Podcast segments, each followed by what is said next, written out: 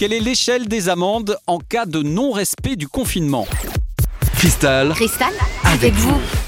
On a tous en tête l'amende de 135 euros encourue en cas de non-respect du confinement. Cette amende, c'est en quelque sorte la peine planchée si vous êtes contrôlé une fois sans votre attestation de déplacement dérogatoire et sans motif valable.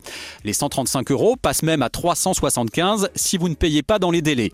Maintenant, si vous êtes sanctionné une deuxième fois dans les 15 jours qui suivent la première sanction, eh bien cette fois il vous en coûtera 200 euros et jusqu'à 450 si vous ne payez pas dans les délais.